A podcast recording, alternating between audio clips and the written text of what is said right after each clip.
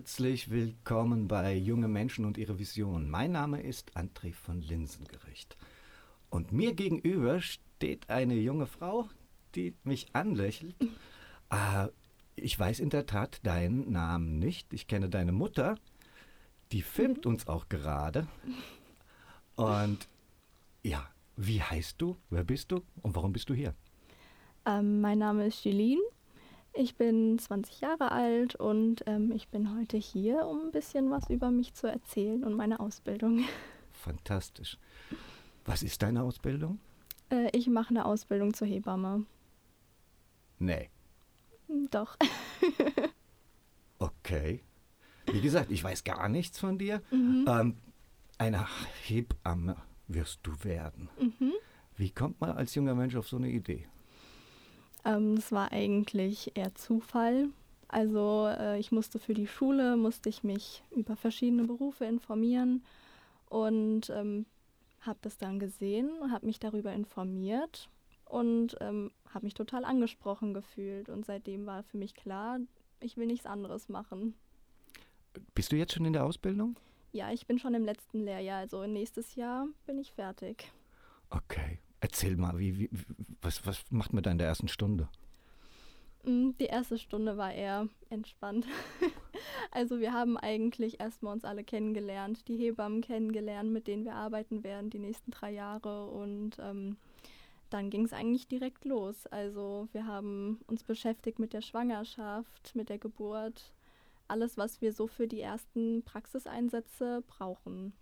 Ja. Hast du auch schon ein Kind auf die Welt gebracht?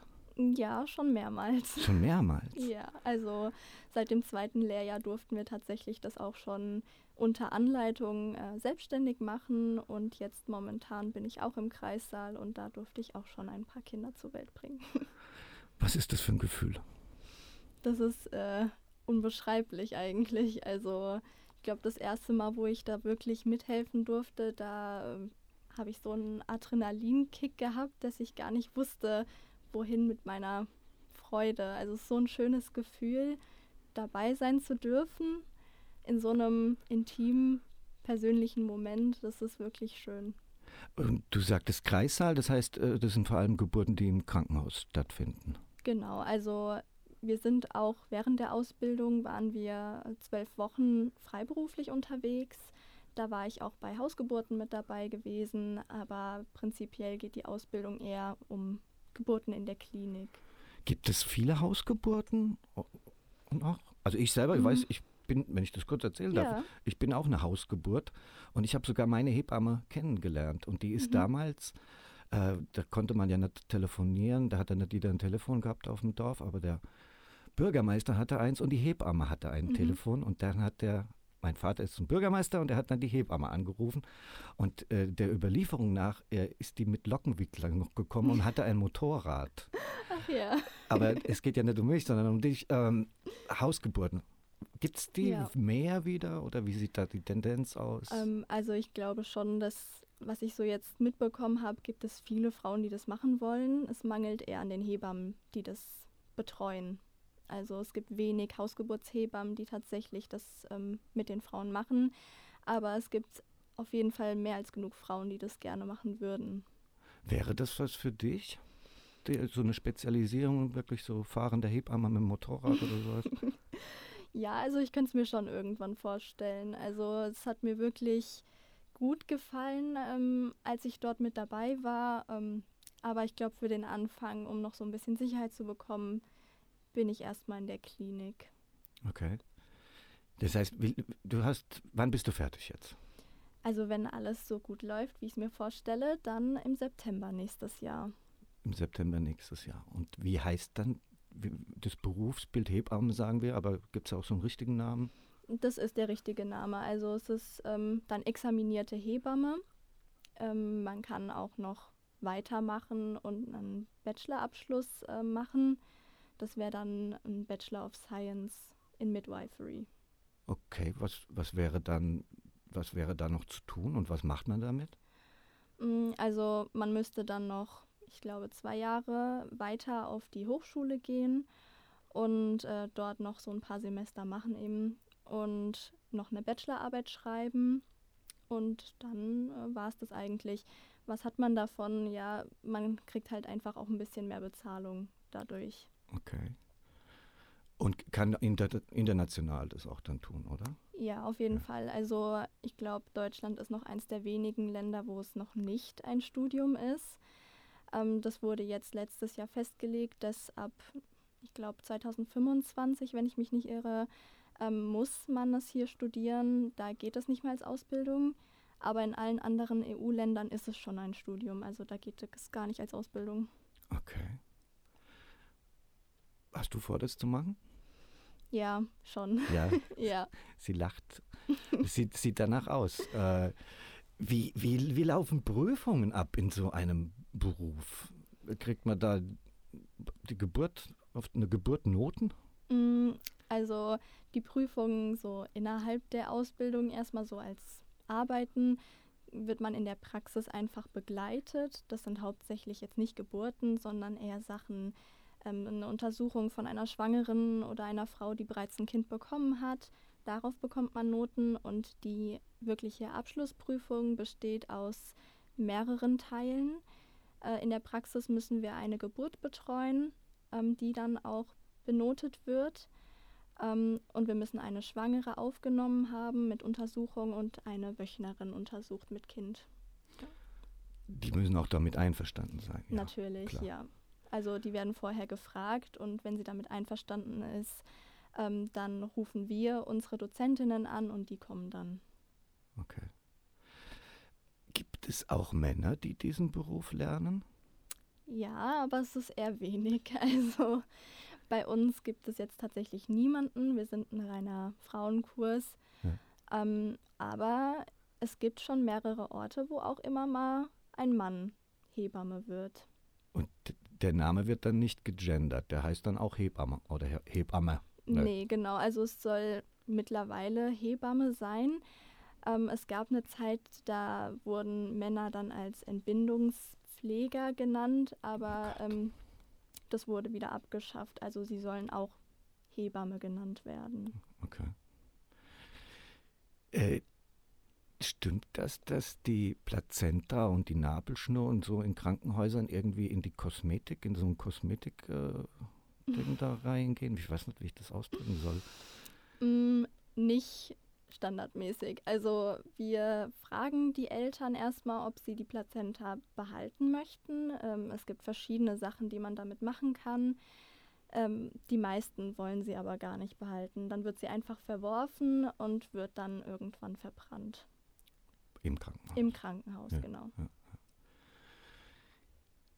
Ich habe, wie gesagt, weil wir uns ja gar nicht kannten und ich nur deine Mama äh, kannte, ich wusste ja gar nicht, was für ein Thema wir jetzt haben und mhm. bin ganz, ganz begeistert, dass so ein junger Mensch äh, auf die Idee gekommen ist, Hebamme zu werden.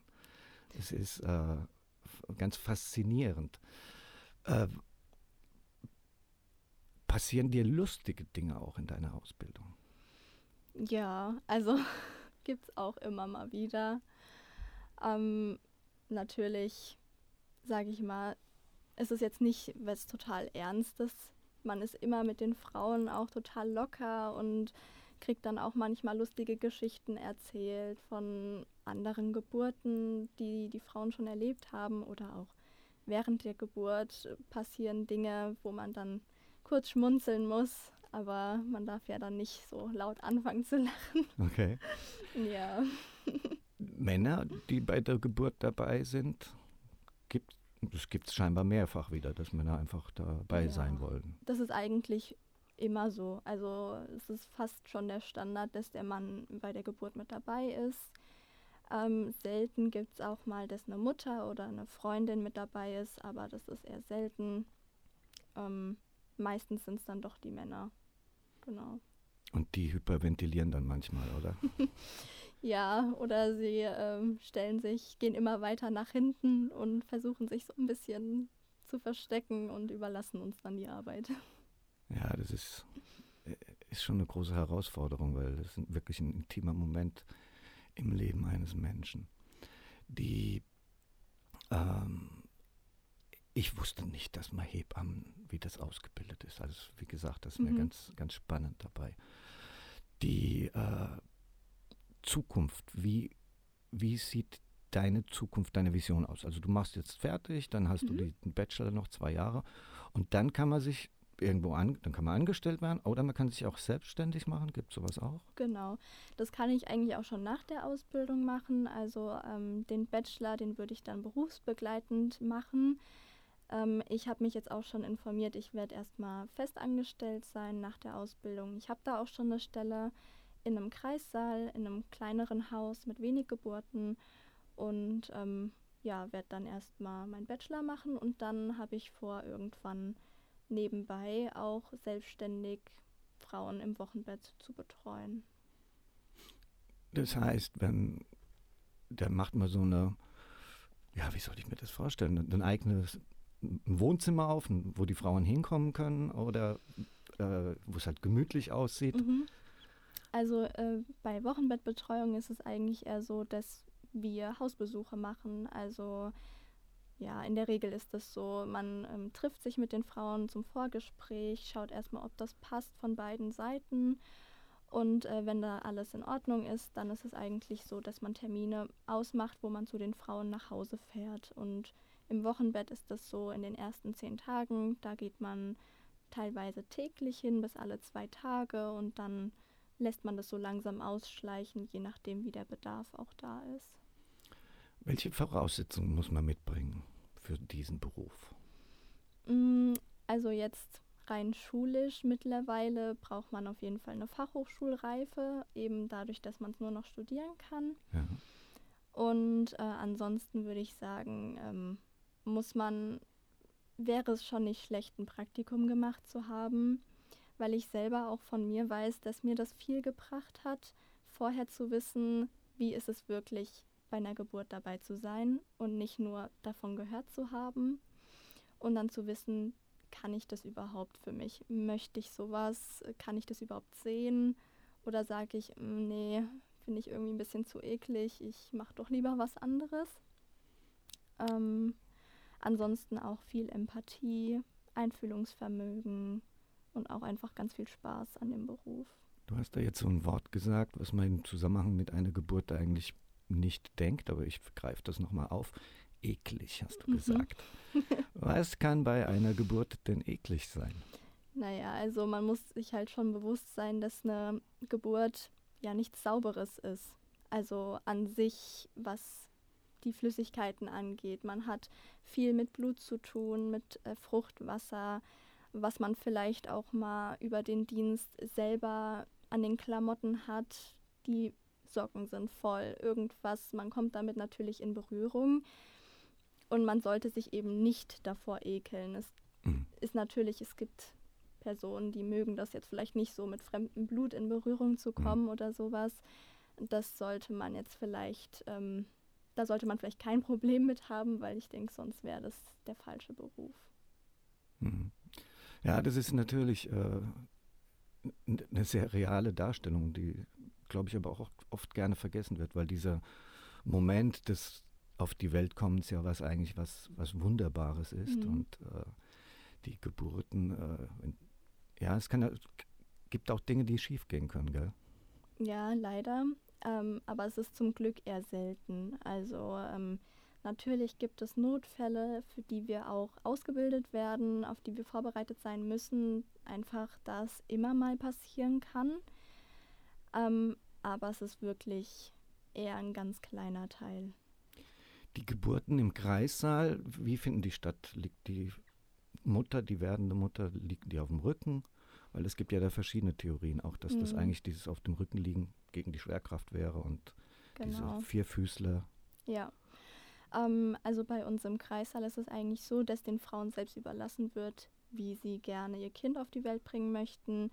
Wir bieten ihnen verschiedene Positionen an, wenn sie sich unsicher sind, vielleicht wenn sie keinen Vorbereitungskurs gemacht haben und sich unsicher sind, so tut mir das jetzt gut oder nicht. Ähm, und dann probieren, also wir probieren es einfach aus. Und wenn es nicht passt, dann wird eine andere Position gewählt. Was empfiehlst du? Gibt es da irgendwas, was, wo du sagst, das auf jeden Fall und das vielleicht gar nicht? Ähm, also ja, auf dem Rücken ist schon jetzt nicht vielleicht optimal. Es gibt Frauen, da klappt es super. Deswegen würde ich auch nicht sagen, das auf gar keinen Fall. Mm, ich finde den Vierfüßlerstand schon ganz gut, aber das ist wirklich von Frau zu Frau ganz unterschiedlich. Es gibt manche, da klappt das ganz toll und es gibt viele, da die können damit einfach gar nichts anfangen. Hm. Ja. Wir reden da jetzt von natürlichen Geburten. Es gibt aber mhm. auch den Kaiserschnitt. Genau. Das müsst ihr auch lernen? Mm, ja, also wir, es gibt ja ein Gesetz, das sagt, dass eine Hebamme bei jeder Geburt anwesend sein muss. Dazu zählen auch Kaiserschnitte. Das heißt, wir sind auch anwesend, wir nehmen das Kind entgegen und ähm, versorgen es erstmal und bringen es dann zur Mutter zurück. Ähm, wir in der Ausbildung haben jetzt auch gelernt, die Schritte, wie ein Kaiserschnitt durchgeführt wird da es einfach sein kann, dass in Notfallsituationen, wenn kein zweiter Arzt da ist, wir als Hebamme mit an den Tisch gehen müssen zum Operieren für den Notfall. Und deswegen müssen wir darauf auch vorbereitet sein. Warst du mal bei so einer Geburt dabei? Mhm. Bei mehreren auch schon. Ich hatte auch einen OP-Einsatz, wo ich wirklich nur mit am Tisch war zum Assistieren, um diesen Ablauf so ein bisschen reinzubekommen, was wird zuerst gemacht, welche Instrumente werden gebraucht und so weiter, ja. Also das stelle ich mir jetzt ganz schwierig vor, weil das ist ja schon eine, eine größere Sache, oder? Ja, also es ist auf jeden Fall auch eine Gewöhnungssache, würde ich jetzt mal sagen. Also ähm, meine größte Angst vor der Ausbildung war auch, dass ich das nicht sehen kann, hm. weil es doch schon ziemlich, ja, ja, es sieht nicht so schön aus, wie das eben durchgeführt wird. Und da hatte ich einfach Angst, dass ich vielleicht umkippe oder sowas, aber das war nie der Fall. Ähm, ich fand es immer eher interessant, als dass es jetzt irgendwie, ja, dass ich Angst davor hatte. Wie sieht denn die Ausbildungssituation aus? Ist das ein Beruf, wo Leute gebraucht werden? Auf oh. jeden Fall. Also ähm, Hebammen werden überall gesucht, dringend. Und ähm, es gibt Schwierigkeiten trotzdem eine Ausbildung zu finden. Ich weiß nicht genau, woran es liegt, aber ähm, ich selber habe mich auch deutschlandweit bewerben müssen und habe nur eine einzige Zusage bekommen. Für den Ausbildungsplatz? Für den Ausbildungsplatz. Oh. Und da hatte ich wirklich noch Glück. Also ich habe viel in meinem Kurs, die jahrelang warten mussten. Also es werden Hebammen gebraucht, aber es steht keine Ausbildung in dem Maße zur Verfügung. Genau, ja. Äh, wenn jetzt jemand Fragen hat an dich, von mhm. unseren Zuhörern, Zuhörerinnen vor allem wahrscheinlich, mhm. äh, können die dich irgendwie erreichen über äh, Instagram ja. oder so? Ja, am besten über äh, Instagram. Da ist mein Instagram-Name Julien, das ist J-U-L-E-E-N unterstrich 1509. Wenn du es noch einmal wiederholst, dann können alle nochmal mitschreiben. Julien, J-U-L-E-E-N unterstrich 1509. Sehr schön.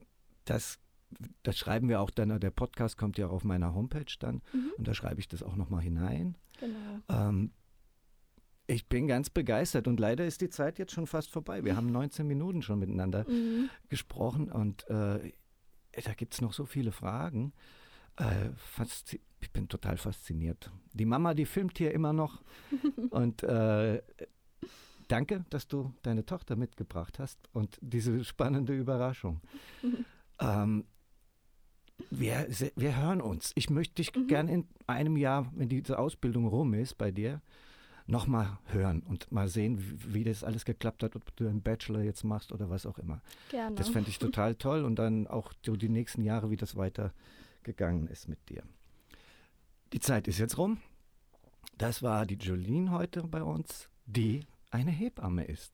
Ja. Und äh, damit die Vision, Frage nach deiner Vision haben wir auch schon beantwortet und äh, großartig. Das war's, die junge Menschen und ihre Visionen. Mein Name ist André von Linsengericht und ich freue mich auf das nächste Mal. Tschüss.